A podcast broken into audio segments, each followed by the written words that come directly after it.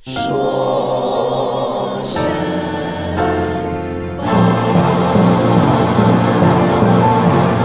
大家好，欢迎收听二零一七年二月五日的《说神马》，我是你们的主持人沈小说。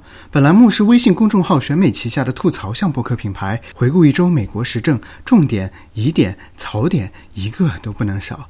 更多美政资讯，请关注选美公众号 I am election。以下为过去一周美国时政要闻。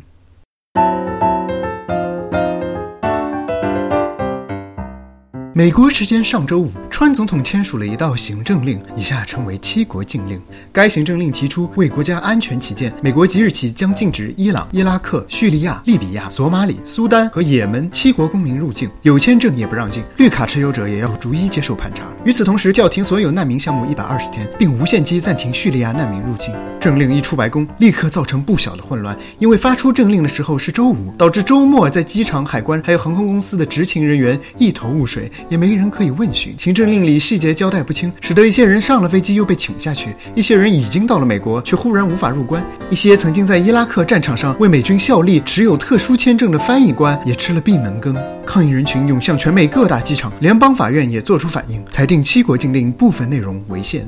可是到了周一，川总统又玩起了甩锅的套路。他说，七国禁令大成功，混乱都是由于达美航空公司的系统宕机和民主党人拆台所致。至于有人指责白宫与国土安全部和法务部协调出了问题，川总统一概不予理会。小说认为，拍下一部《复仇者联盟》的时候，不妨再加一个甩锅侠，或者干脆把美国队长的盾牌改成一口锅好了，最好把中心的五角星再改成一个镀金的大写的 T 字，这才符合川总统治下的时代风貌嘛。至于叙利亚难民要来美国，又不能坐着浴缸飘过来，本来就需要联合国难民署审核之后才能进入美国，手续长达两到三年之久，是障碍最多的一种出路。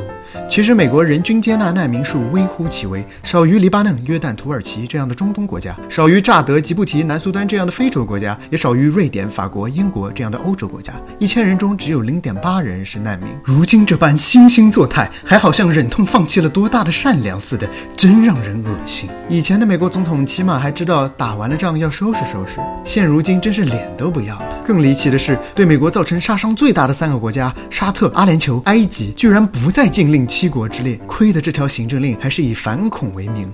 过去四十年间，此三国发动的恐怖袭击一共导致了两千八百四十五名美国人死亡，结果在川总统这里全部给开了绿灯。去年奥兰多枪击案的一位幸存者表示，坚决拥护川总统的禁令。殊不知，奥兰多枪击案的罪犯是土生土长的纽约人，就算要算祖宗，那也是阿富汗的，又不是七国之一。脑残粉的世界，我也是 real 不 get 呀。一个国家，其执政的党中有百分之四十八认为不入国教就不能算该国国民。我这说的可不是伊斯兰国，而是美利坚国。其实这俩本来就是一家亲吧。有的政府一边喊着要消灭恐怖主义，一边跟恐怖主义最大的幕后金主谈生意，几千条人命不如石油要紧。有的国民只知道读圣经，却不学学马正经，被阶级敌人卖了还数钱数得开心。对这种傻叉，小说只想说不好意思，我没空同情你。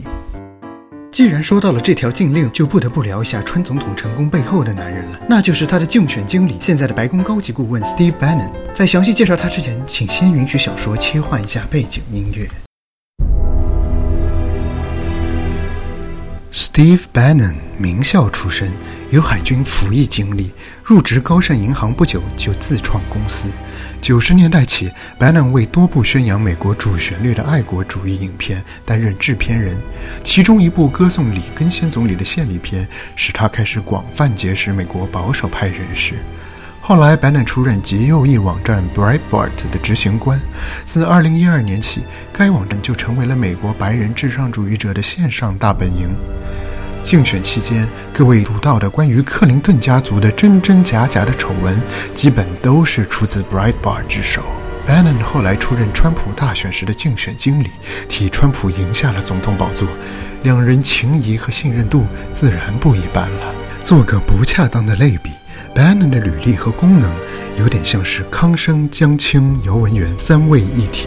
出任白宫高级顾问以来，Bannon 颇有权势。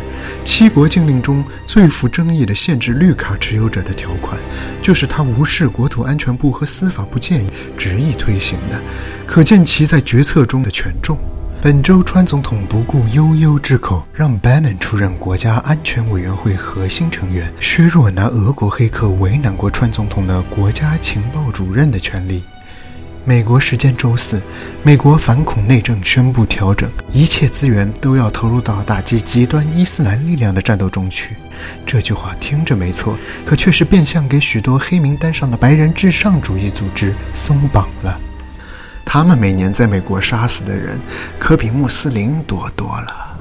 如果川总统是雍诺的太子，那 Bannon 就是杀伐决断的宁国侯谢玉。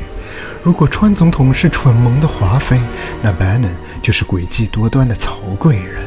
对于中国，川总统只在乎生意往来，Bannon 却把中国的领土主张和伊斯兰教并称为对基督教西方文明的威胁。Bannon 曾在大选胜利后公开说过：“有人说我是星球大战的黑武士，布什身边的迪克切尼，还有魔鬼撒旦。没错，这些都是力量的象征。”我就是要做都铎王朝的克伦威尔。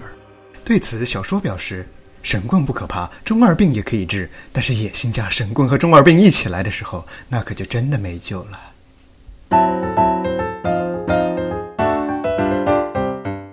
Bannon 不在身边的时候，川总统整个人还是萌萌哒。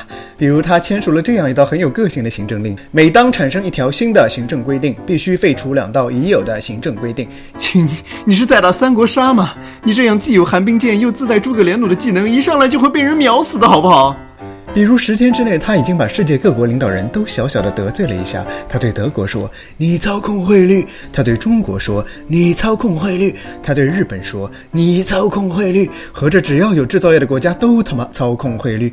他对墨西哥总统说：“给钱修墙。”墨西哥不给，川总统就威胁要征收百分之二十的关税。墨西哥总统一怒之下取消了会面。他跟澳大利亚首相打电话，得知奥巴马原本说好了要从澳洲接收一批叙利亚难民，川总统当即表示没。没听过这么蠢的交易，就把电话给挂了，挂了，挂了。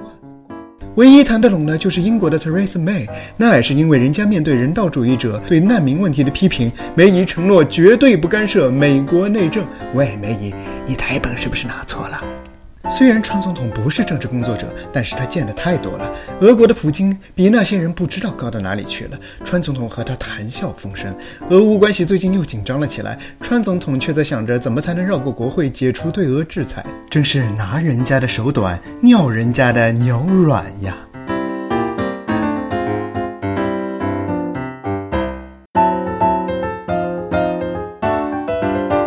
以上就是《说神马》第四期的全部内容。感谢爵士人生组合 Mr. Miss 的杜凯老师对本栏目全部音乐素材的创作。更多严肃深度文章，请点击二维码或者点击文末链接加入我们最新的会员计划，下载小密圈，追踪美国时政。小说邀请你加入和关注选美，我们教你如何优雅的干涉美国内政。